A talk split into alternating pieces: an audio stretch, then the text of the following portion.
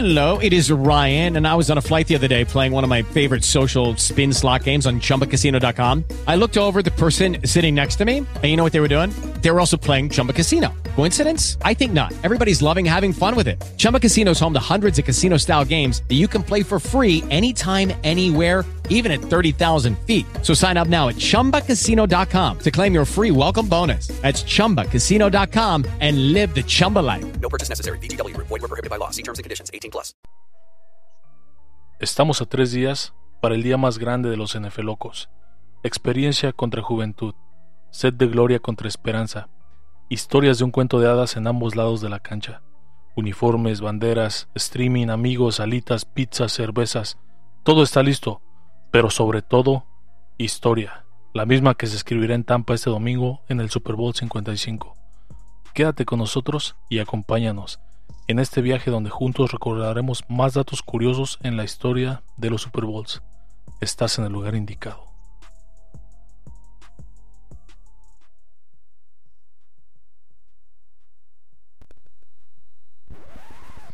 Si te gusta la NFL, estás en el lugar indicado.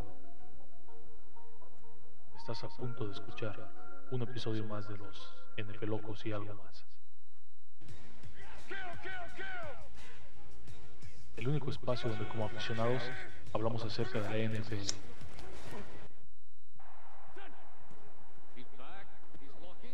Saúl Brisniega y Chava Villanueva traen para ti este podcast. Acompáñanos y desborda tu locura por el fútbol americano con nosotros.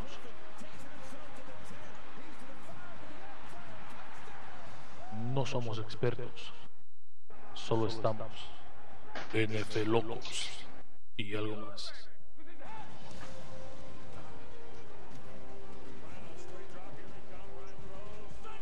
Vámonos. Vámonos, vámonos, vámonos. Sean bienvenidos una vez más en una emisión más de los NF Locos. Le doy la bienvenida a mi carnalito el Chava. ¿Cómo estás, brother? Muy buenos días, tardes o noches. Les habla Chava Villanueva, regresando de la expedición con Firulais, una expedición que les traemos una recopilación de datos interesantes que es nuestra segunda parte. ¿Y cómo les fue por allá en el Everest o dónde andaban? Andábamos en. Andábamos buscando el Biyuyu por Chinconcuac. Me parece perfecto. Pues vamos a seguir buscando el Biyuyu. No sé si te parezca que, que nos vayamos, Ricky, con esto de los datos. Vamos a, vamos a tratar de darle un poco de agilidad a esta dinámica. Recordemos que en la primera parte de este programa, donde sudé la camiseta como todo un, un buen guerrero, en ausencia del Firulais y el Chava, pues les dimos por ahí algunos datos, algunos datos curiosos de los juegos, los partidos, récords. Eh, nos enfocamos un poco en el medio tiempo, en algunos artistas y cosas similares. Vamos a seguir analizando porque hay cosas que todos debemos saber. Todos los fanáticos, todos los aficionados, todos los que estamos viendo un Super Bowl, que no sea nada más por moda o nada más por verlo. Debemos de saber y para esto, como ya se los dijeron en el intro, estamos en dónde? En el lugar indicado. Así es de que, pues bueno, vamos a, vamos a comenzar. ¿Te parece si empiezo yo? Tenemos por aquí algo preparado. Entonces, eh, el primer Adelante. dato, el primer dato que tenemos aquí dice que de 1967 a 1969, como recordarán, fueron a los años donde la NFL se junta con la AFL y empiezan a jugar. Y en su juego de campeonato se le, se le llamaba y se le conocía como el World Championship Game. Eso es la distinción de los tres primeros campeones que se reconocen hasta la fecha como los campeones del Super Bowl. No fue hasta 1970 que se le cambió el nombre y, y que se nombró ya como lo conocemos hoy en día, como el Super Bowl. El nombre se adopta gracias a Lamar Hunt. Él era propietario y fundador de los Kansas City Chiefs, entre otras cosas, era un hombre de negocios y junto con otros empresarios en esa época se juntaron y, y crearon la AFC fundaron algunos equipos de fútbol y fue una competencia directa para la NFL y de ahí nació todo. Entonces se dice que él pensó en este nombre ya que era un juguete con el que sus hijos jugaban que se llamaba Super Bowl y, y pues todo así salió. Pues bien, de hecho, el nombre del trofeo Vince Lombardi como dato curioso, es en honor al legendario entrenador de los Packers, quien ganó el Super Bowl 1 y 2. Y, siguiendo esa misma línea, los primeros tres trofeos que se, que se quedaban con el equipo ganador y después los equipos que iban a jugar el Super Bowl iban a la sede de quien ganaba. En su caso fue Green Bay, el 1 y 2, y luego los New York Jets. A partir del cuarto Super Bowl, los equipos se lo quedaban y el primero fue Kansas City. Pero bueno, eh, hablando del trofeo en particular, el trofeo fue diseñado por Tiffany Company, que es una cadena de joyerías, y el trofeo, más adelante diremos sus datos económicos. Pues es un... Yo he escuchado historias, ¿no? Incluso donde se dice que, que el modelo se lo imaginaron sentando un balón de fútbol americano arriba de una caja de cereal. La recortaron, les gustó cómo quedó y es la forma es la forma actual hasta el momento. Pienso que Lamar Hunt estaba empecinado con ganar un, campeonato y cuando lo consiguió, pues también cambió las reglas, no dijo, ni madres, este, este trofeo yo me lo quedo y no es para nadie más. Y pues así, así fue una de las primeras cosas que fueron evolucionando en esta historia de los Super Bowls. Así es, así es, y, bueno, vamos a hablar de lo que le gusta a la NFL. claro que sí. El dinero. Que es también el qué, ¿cómo dices? El dinero. El dinero. El dinero es importante. Pero no estés mencionando mucho esa palabra ya que se nos puede aparecer el innombrable por aquí y, ya sabemos. Es que no les hemos comentado, pero nuestro productor, nuestro productor está por aquí el día de hoy y... ok, señor, ok, señor. Eh, vamos a tener que editar esta parte porque no, no me permitió hablar de esto. Pero bueno, prosigamos, hermano. Eh, los anillos que se le dan a cada jugador del Super Bowl son diferentes cada año y tienen, entre otros materiales, diamantes. Su costo oscila entre los 30 y los 50 mil dólares. Se dice que el anillo más caro es el de 1996, perteneciente a los, a los Dallas de Cowboys. A los Cowboys de Dallas. Hasta me estoy poniendo nervioso con el productor aquí. Por cierto, el último título de, los Vaqueros de Dallas fue en este año. Ese anillo se dice que varía algo así como 100 mil dólares. El anillo más caro del que se tenga data es un anillo que Lawrence Taylor, jugador emblemático de los Gigantes de Nueva York y Salón de la Fama, subastó por nada más y nada menos que 230 mil dólares. Y es que seguimos hablando de dinero, y cómo no, si se mueve bastante dinero en un evento de esta magnitud. Pero las cosas no siempre han sido así, fíjense. En el Super Bowl 1, el costo de un comercial de 30 segundos era de 42 mil pesos. Todos sabemos de, la calidad de anuncios, de la calidad de propuestas que algunas marcas nos traen, nos brindan. Ya hablamos de eso en el primer episodio. Pero, ¿cómo fue que fueron cambiando los costos, chava? Pues bueno, de hecho los costos se elevaron poco a poco, llegando hasta el Super Bowl 2 con un costo aproximado de 54 mil dólares en el cual este Super Bowl fue que jugó Green Bay y, y aún así con una racha una racha perdedora fue que le ganó a Oakland con una racha de 13 ganamos un perdido. Pero regresando al tema del innombrable dinero, el Super Bowl 3, el costo por anuncio oscilaba a los 55 mil dólares y fue subiendo hasta llegar al hasta los últimos Super Bowls que alcanzan aproximadamente 5.6 millones de dólares por un comercial de 30 segundos. Pero eso no es todo. Se rumora que la marca que más ha gastado en esto ha sido Chrysler, que hace un par de ediciones gastó algo así como 12 millones. Wow, eso sí que es mucho dinero. ¿Qué podríamos hacer con 12 millones más o menos? Imagínense unas croquetas para el Firulais, que nos paguen la quincena. Que nos paguen la quincena, eso estaría bien. No, no, no, disculpe, señor. tanto. No, es que el productor está el productor está fuera de control, ¿eh? eh sí, sí, señor, cómo no.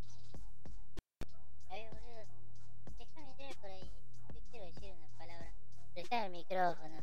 Ese micrófono pedazo de pelotudo. Buenas tardes, ¿Están trabajando? ¿Qué es lo que están haciendo, boludo? Porque yo no, yo no le voy a, a soltar mi guita hasta que me entreguen este producto terminado, ¿entendieron? Sí, sí, señor. Híjole, ya nos regañaron. Vamos a seguir dándole, brother, porque esto se está poniendo intenso. Sí, señor, no se preocupe, ahorita le llevo su A mate. darle por- A la orden, señor. ¿Ya Bueno. se fue? ¿Ya se fue? Eh, bueno, y hablando de dinero,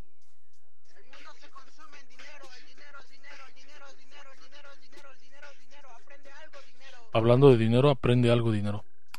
Eh, ¿Qué te parece si, si seguimos recordando, pues, de dinero?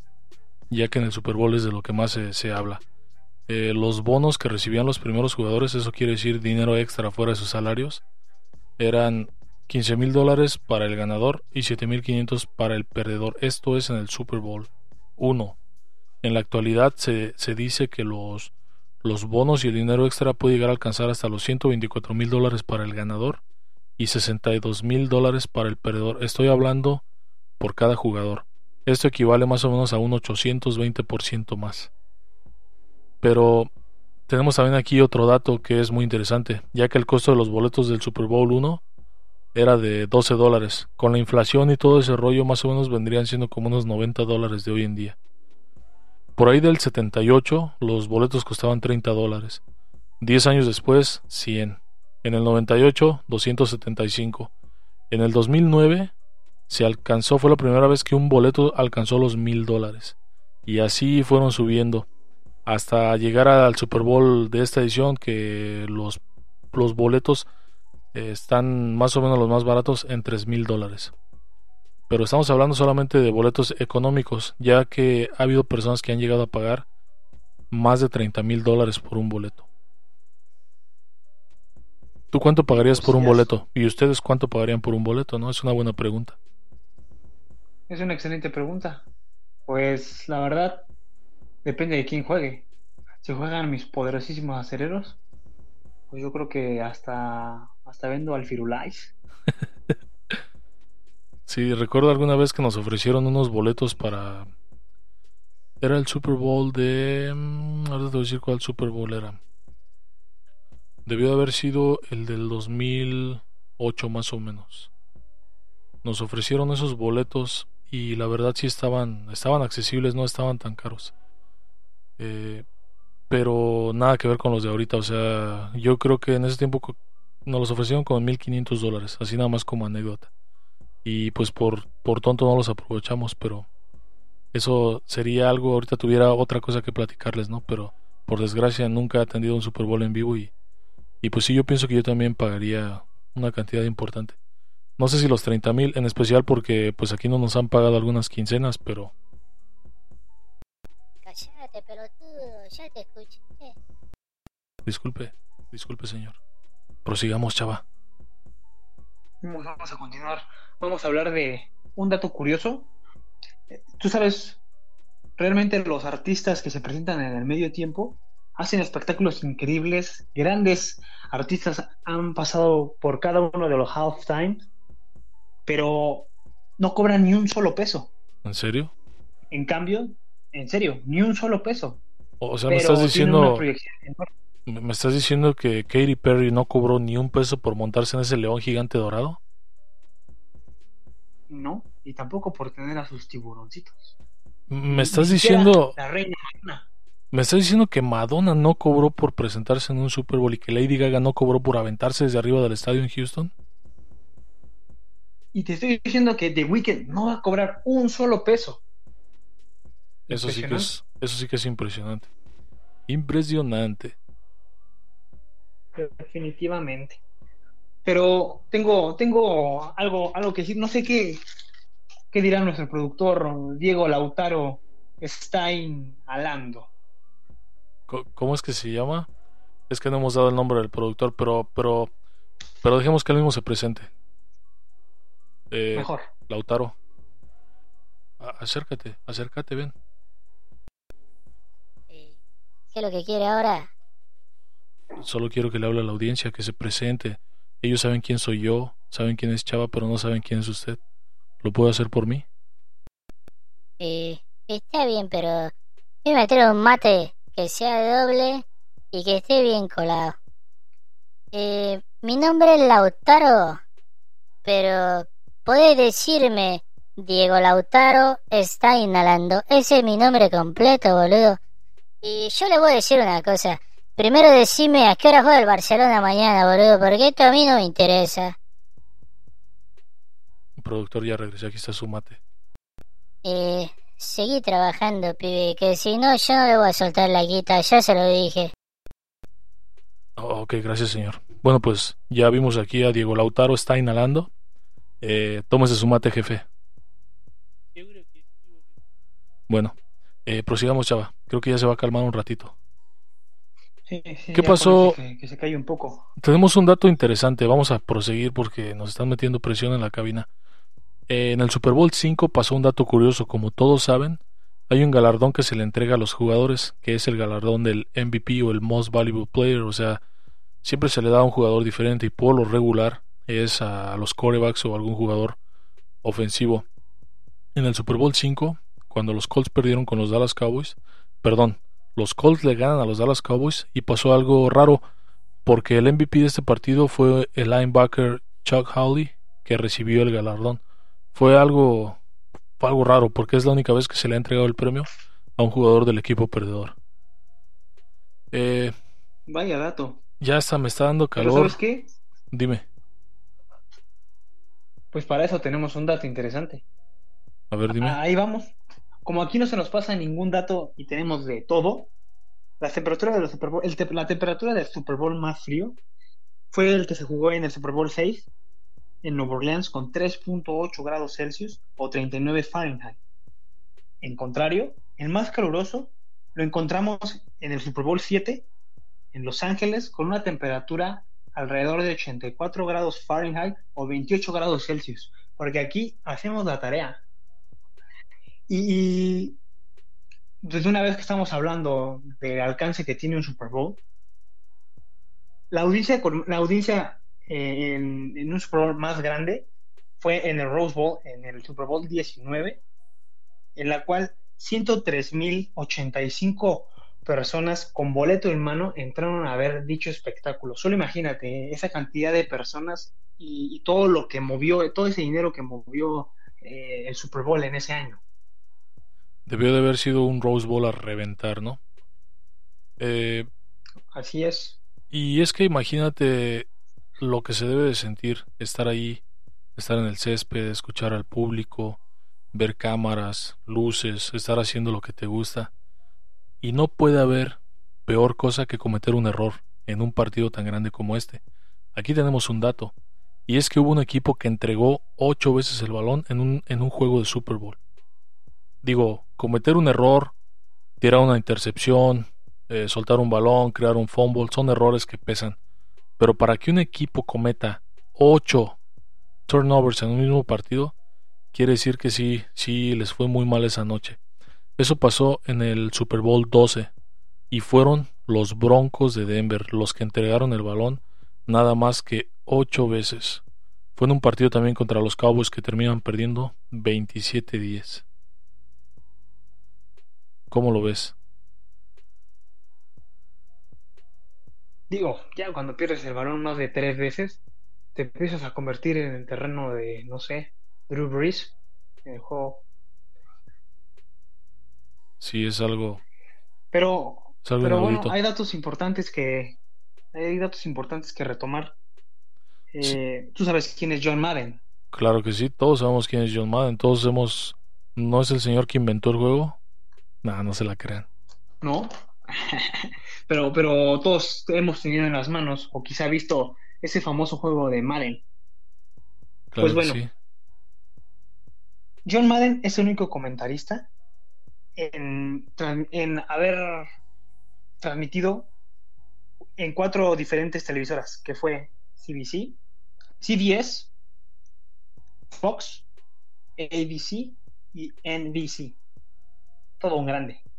No Claro. solamente es, es- no solamente su nombre lo llevan los populares videojuegos, pero también es historia de otra forma. El único grande se llama como yo, Y se pide Maradona. Eh, sí, señor, lo que usted diga. Lo que usted diga, señor, eh, usted tiene razón. Mira, Apágueme. en el primer Super Bowl que se transmitió a escala global fue el Super Bowl 17. Fue la primera vez que este juego abre sus fronteras y se transmite en otros países fuera de los Estados Unidos. Eh, tan solo en Reino Unido hubo más de 5 millones de visitas, de vistas por televisión. Eh, siguiendo con juegos, ha habido solamente 9 jugadores defensivos en ganar un MVP y uno de equipos especiales. No sé si recordemos en el Super Bowl 31 donde el, el regresador de patada Desmond Howard eh, tiene un- una gran actuación y hasta la fecha es el único jugador de equipos especiales que recibe este galardón. Y de hecho, ese Super Bowl fue el que ganó Green Bay 35-21 contra, eh, contra si, si no mal recuerdo, contra los Pats. Sí, fue, fue el último Super Bowl que juegan los Pats antes de la era de, de Robert Kraft y antes de, su nueva historia. Pero continuemos. Y ¿Qué más datos tenemos por ahí, chavo? pues bueno, tengo por aquí un dato un poquito interesante, ¿no? La menor diferencia de marcador en un Super Bowl solamente fue por un punto y se dio entre Buffalo y los New York Giants. Este, este dato llevado de la mano recordando que Buffalo perdió cuatro Super Bowls en fila. Uf, Pero como, como, como caso contrario, podemos decir eh, los que sí se abocaron a ganar un Super Bowl y los que sí saben cómo mover eh, el marcador fue Steve Young. Pues en un Super Bowl él ostenta el récord y fue en el Super Bowl 19, no, no, 29, cuando obtuvo más pases de touchdown en ese partido, colocándose con 6. seis imagínate. pases de touchdown en un partido. Él solo casi se avienta, él solo se aventó más de 40 puntos. Sí, es una locura. Eso me recuerda también cuando Jerry Rice recibió de la mano de Joe Montana 215 yardas, que hasta la fecha ostenta el título con más yardas recibidas en un partido. Y esto fue en el Super Bowl 22. Así es. ¿Qué, Pero- otra, ¿Qué otra cosa pasó en el. Super Bowl 29? Uh, hay otra cosa que pasó ahí interesante. Super Bowl 29. Pues aparte de, de Steve Young, con los, seis, con los seis pases de anotación, ¿qué más? Pues fue donde se dio la más grande combinación de puntos, donde San Francisco anotó 49 y los Chargers 26 para combinar 75 puntos, uno por arriba del Super Bowl 54. Donde todos recordamos, donde todos recordamos que se fue a tiempo extra y todo eso. Pues bueno, en este Super Bowl 29 se anotó la mayor cantidad de puntos, 75. Pero ahí te va otro dato. El más aburrido. Y ese lo vivimos todos. Ese Super Bowl, bien lo recordamos, fue el que, el que tuvo los Patriotas de Nueva Inglaterra contra Rams, que quedó 13 a 3. Y, este dato, este dato va aunado a uno que tengo por aquí, que desde el Super Bowl 6 no se tenía algo así. Con 21 unidades entre Miami y Washington, era el récord que se ostentaba anteriormente. Eh, pero pero si, no, si no mal recuerdas, ese encuentro que, que vivieron los Pats con los Rams, no fue un mal encuentro, fue un encuentro muy, muy de defensivas, quizá no con muchos puntos, pero, pero sí un duelo cerrado. Claro, Eh, y es ese, que ese duelo se definió hasta el último cuarto. Claro, y es que lo que uno espera ver en estos partidos es, es espectáculo. Pero, pues sí vimos espectáculo, pero en la defensiva, ¿no? Recordemos que, que a Tom Brady y compañía le pararon una muralla y no fue tanto culpa o una buena actuación de la defensiva de Nueva Inglaterra en ese partido, sino que en realidad la pólvora de, Jared Goff se apagó para ese juego. Y, y pues sí, para la vista y para el espectáculo fue un partido a lo mejor un poco aburrido, pero fue de gran estrategia defensiva, sobre todo de, de Sean McVay, que fue donde se consagró como, como un buen entrenador. Pero, pero prosigamos, ya que tenemos aquí un dato, hablando de buenos entrenadores y buenos equipos. Tenemos un dato curioso, y es que solamente seis equipos que han entrado a playoffs como wildcards han ganado el Super Bowl. Tuvimos el caso de Oakland en el 80, de los Broncos en el 97, de los Cuervos de Baltimore en el 2000, de los Gigantes de Nueva York en el 2007 y de Green Bay en el 2010.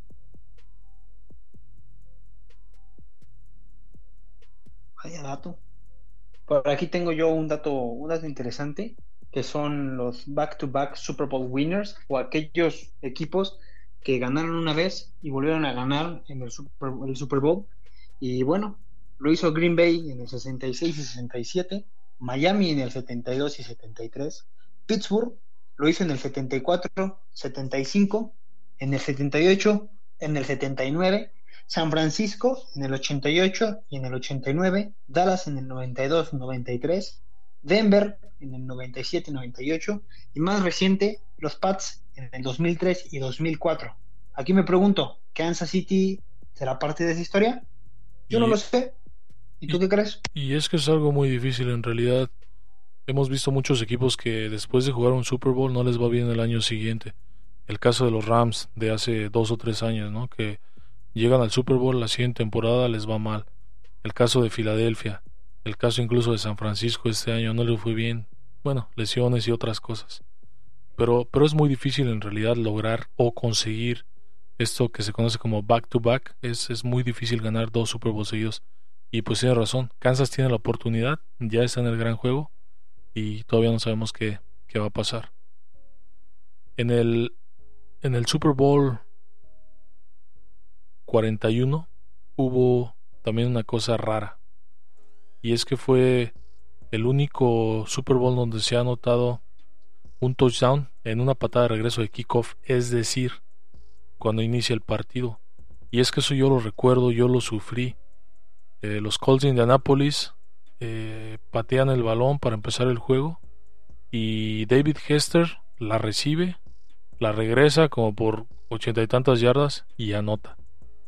Esa ha sido la única vez que ha pasado en la historia de los Super Bowls. Lo único bueno es que en ese Super Bowl, los Colts, tus Colts, para los que no sabían, aquí Saúl Brisniega le va a los Indianapolis Colts, ganó 29 a 17. Yo le voy al River Plate, boludo. Nadie le preguntó. Prosigamos. Qué bueno que por fin alguien pone en su lugar a ese señor. No, es que no me escuchó. Pero bueno, hablando de lugares, no, no, no nos escucha, ¿verdad? No, no, no nos escucha. ¿Crees que nos pague? No, está, ocupado. Está jugando ajedrez con, con otra persona. Ah. Menos mal, menos mal. Pero bueno, hablando de lugares, ¿sabes? Eh, las ciudades con mayor, con mayor número de Super Bowls que han recibido se encuentra eh, Miami por su gran clima, Nueva Orleans, que Miami tiene 11, Nueva Orleans 10 veces. Eh, se encuentra también en, en Pasadena 5. Tampa Bay tiene 4 y hay, hay tres ciudades empatadas con tres eh, veces que han recibido. Estas son Atlanta, Houston y San Diego.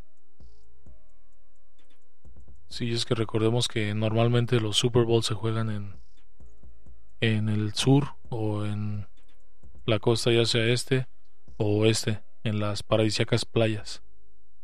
Claro, por el clima. Pero hablando un poquito de eso, el Super Bowl se ha jugado siete veces en estadios que no son de la NFL. Se ha jugado cinco veces en el Rose Bowl, que es un estadio de donde se hacen otro tipo de eventos, juegos de colegiales y otro tipo de cosas. También una vez se jugó en el en el Rice Stadium de Houston, que es un estadio también de, de una universidad. Incluso también hubo un Super Bowl que se jugó en Stanford, en California. Entonces, son siete veces las sedes que no tienen nada que ver con la NFL. Y de hecho, el Superdome en Nueva Orleans es el que ostenta el récord de, de sede, que ha sido siete veces. Hay que recordar que este estadio, pues es, bueno, era, es el estadio del, fue el estadio de los Saints, ¿no? Creo. O es el mismo que el Mercedes. no, de hecho el, el Superdome es el estadio viejito de los Saints. El, el Es estadio el que nuevo. ostenta el récord. Sí. Sí, el, el, el de ahorita, el actual, solamente fue una vez. Fue, todos recordamos, ¿no? Eh, después de aquel huracán Katrina que destroza la ciudad y, y después, este, toda la historia, ¿no? Eh, Que, que- sí, que incluso sirvió de, sirvió de refugio. Una gran historia para, para Nueva Orleans porque después ganaron el Super Bowl. Claro. Sí, y Pero ahora, bueno, ¿sabes? A mí, a mí me encantaría. Adelante. no, dime. A mí me encantaría ver un Super Bowl en el nuevo estadio, por ejemplo, de, de los Raiders. Sí, está, de hecho está planeado para el 2025, si mal no recuerdo. Pero Pues sí. Hablando- Adelante, lo que vas a decir. No, hablando de, de eso, ¿no? Y de, y de ganar un Super Bowl, tenemos también aquí otro dato, ya que Mike Tomlin, entrenador de los Pittsburgh Steelers, se convirtió en el coach más joven en ganar un, un anillo y un título de Super Bowl, solamente a los 36 años. Esto en el Super Bowl 43. Y, y- y me acuerdo que ese Super Bowl 43, como lo sufrí, ¿eh? Lo sufrí bastante. ¿Tienes algún Pero aquí recuerdo? tengo. Sí, tengo el recuerdo, fue el de los aceleros de Pittsburgh contra Arizona. Ese juego en el cual se, de- se definió por esa magnífica jugada que tuvo Big Ben hacia Antonio Holmes en la zona final, una anotación con las puntas. Él se voltea en, en el borde del campo con las puntitas, prensa el balón touchdown, unas jugadas antes nos habían quemado con Larry Fitzgerald, que por cierto eh, tiene también como 350 años en la liga, pero en ese momento corrió como si fuera el novato del año. Sí, fue un, fue un juego interesante. Fíjate que yo también tengo algunos recuerdos de ese partido. En aquel tiempo yo radicaba en, en México aún. Y el papá de un amigo trajo una antena. No, no tenían cable. Íbamos a ver el juego, pero no sé qué había pasado. Se había cortado el cable y era la hora de empezar el partido. Y el papá de mi amigo se acordó que tenía una antena. Yo no sé de dónde la sacó, yo no sé de dónde la había comprado. Pero nos subimos a conectar esa antena y logramos que se viera el canal, pero ni siquiera era señal de Televisa o de TV Azteca, era señal de, de un canal de acá de Estados Unidos. No me acuerdo si era Fox o la, o la NBC, no sé quién estaba transmitiendo ese Super Bowl, pero era una transmisión en inglés. O sea, nos estábamos robando una señal con la antena que este señor sacó de yo no sé dónde. y vimos el Super Bowl con una, con una señal en inglés de la televisión de Estados Unidos. Obviamente se, se veía un poco feo y de repente se cortaba la transmisión. Pero te lo juro que lo vimos. Es el recuerdo que tengo de este Super Bowl. Acá, acá nosotros ponemos ganchos a las teles para que agarre señal. Pero hablando de esos bonitos recuerdos del Super Bowl, quien no tiene recuerdo del Super Bowl, ni victoriosos ni nada por el estilo, han sido 12 equipos. Estos nunca han ganado un Super Bowl.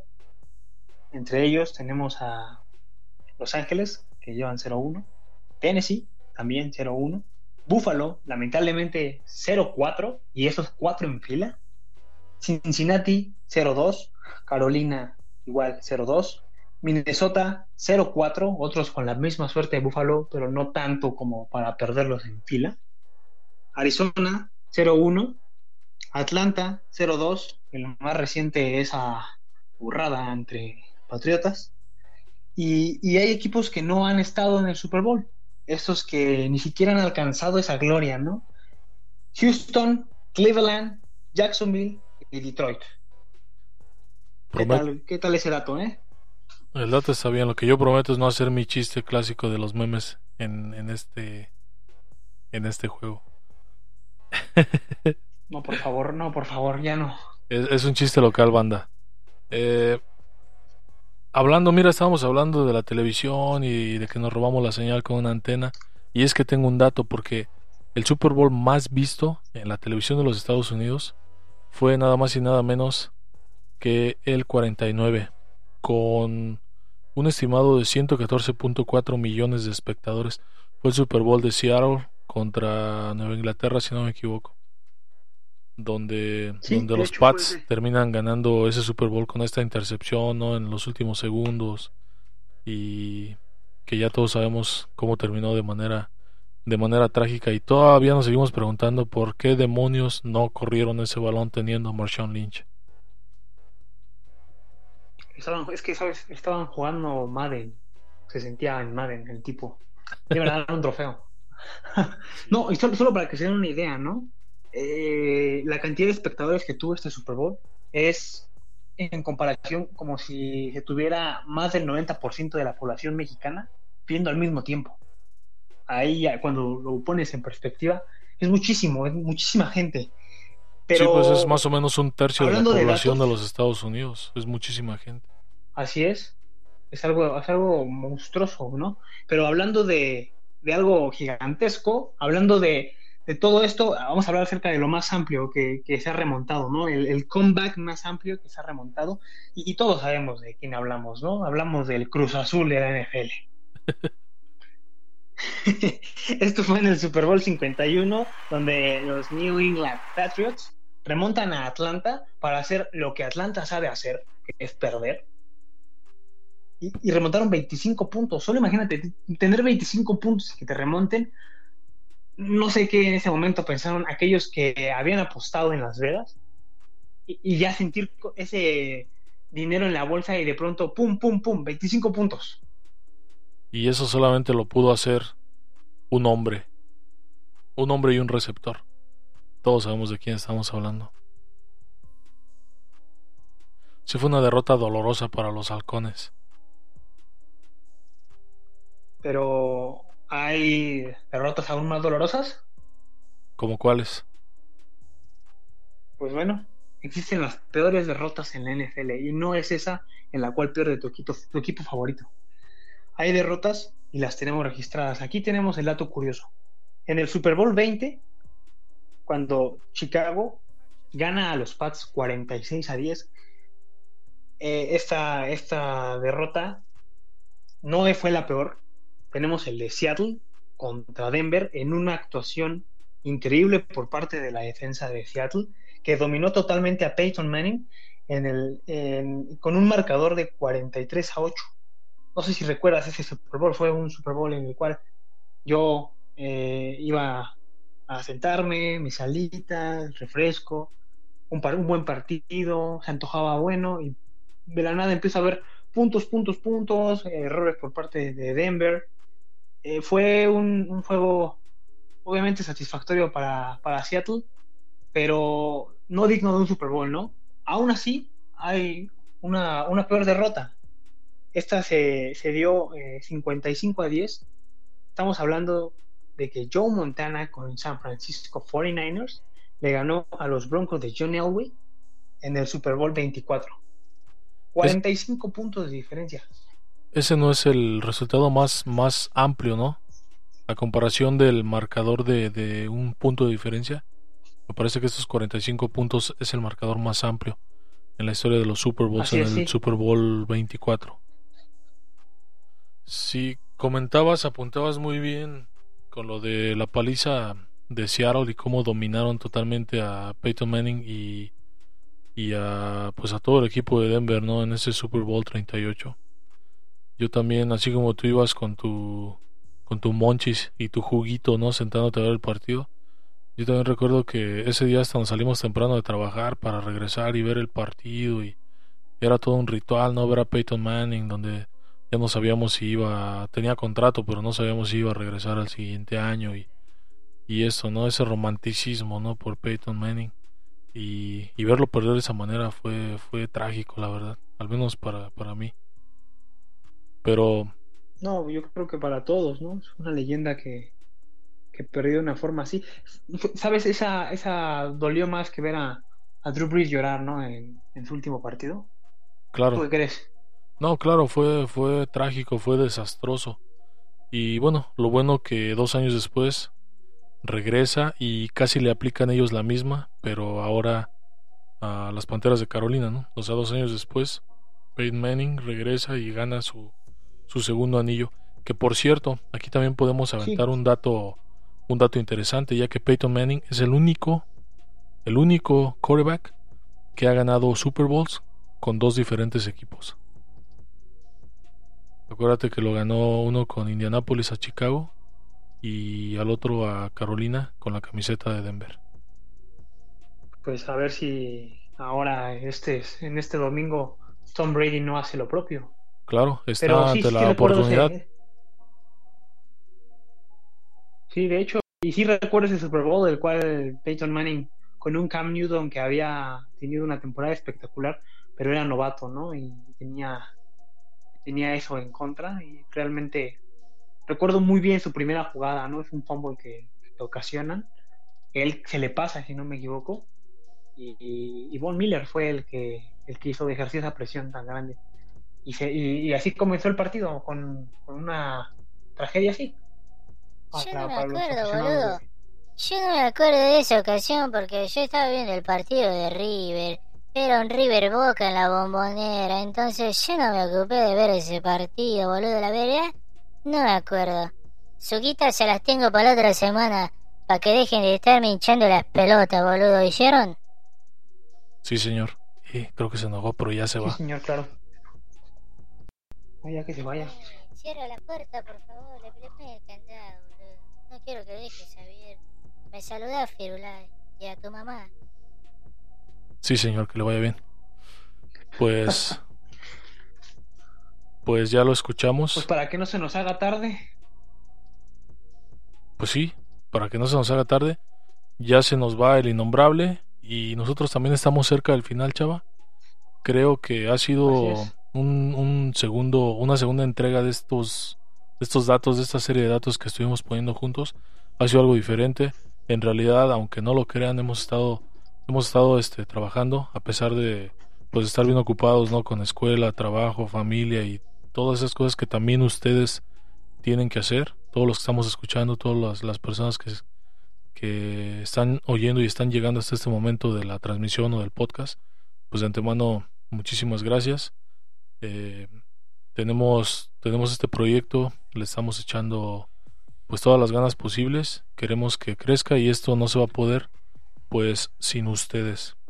Entonces, pues yo creo que por ahí nos estamos viendo. No se pierdan el partido este domingo 7 de febrero. Eh, va a ser en Tampa. Va a ser a las seis y media del horario del este de los Estados Unidos, a las cinco y media del horario de la Ciudad de México. Eh, no sé si tengas algo que decir. Sí, claro que sí, hay algo, hay algo que apuntar nada más. Eh, como bien dices, mi buen Saúl, esto no es posible sin ustedes que escuchan el podcast poco a poco. Si llegaron hasta esta parte del podcast, muchísimas gracias. En serio, aunque tuvimos eh, ciertas, eh, ciertas intervenciones con nuestro productor que no nos pagan, que la escuela, trabajo, pero estamos echando ganas. Realmente es esforzarnos. Tenemos tenemos mucho, mucho que, que, que ofrecer en esto, ¿no? Así que pues esperen el análisis del Super Bowl, algo infaltable y lo que venga más adelante. Claro que sí. Eh, sin que se nos olvide mencionar algo, y es que me da mucho gusto que el sexo femenino se esté haciendo presente. Ya lo vimos el año pasado en, el Super Bowl donde, donde Katie Sowers estuvo por ahí en el, en el banquillo de San Francisco. Fue la primera mujer en estar en el staff de cocheo en un Super Bowl. Y este año tendremos a dos mujeres en el equipo de Tampa. Tampa tenemos a Lori Locust, que es, el, es una asistente de Defensive Lines. Y tenemos también a Maral Yamadifar, una mujer de ascendencia iraní que trabaja en el acondicionamiento físico del equipo. Una mención muy importante, me da mucho gusto que, que lleguemos a estos niveles de inclusión en la liga y que se les dé oportunidad a las mujeres y a quien lo quiera hacer por igual. Eh, danos tus redes sociales, chava, rapidito. Claro que sí, como, como siempre eh, tenemos en Facebook, me pueden encontrar como Salvador Villanueva y en Instagram como Salvador-VB07. Claro que sí. Búsquenme en Twitter como Brisen87. Búsquenme en Instagram como Saúl Brisniega. Así es de que sin nada que decir por el momento, esperen la transmisión del análisis del Super Bowl y los pronósticos. No se los pierdan y, y pues ahí estamos al pendiente. Mi hermano, fue un placer. Eh, nos despedimos. Carnalito, un placer. Ya un está, bro. para todos. Como saben, siempre cuídense mucho, cubrebocas, salgan poco y si no tienen que salir, pues mejor pónganse a escuchar el podcast. Así es, carnal. En los controles, Saúl Briseño. En la dirección, Chava Villanueva. Y en la producción, ¿quién estuvo en la producción? Nos acompañó Diego Lautaro. Está inhalando. Okay, round two. Name something that's not boring. A laundry? Ooh, a book club. Computer solitaire, huh? Ah, sorry, we were looking for Chumba Casino. That's right. ChumbaCasino.com has over 100 casino style games. Join today and play for free for your chance to redeem some serious prizes. ChumbaCasino.com. No purchase necessary. Where prohibited by law. 18 plus terms and conditions apply. See website for details.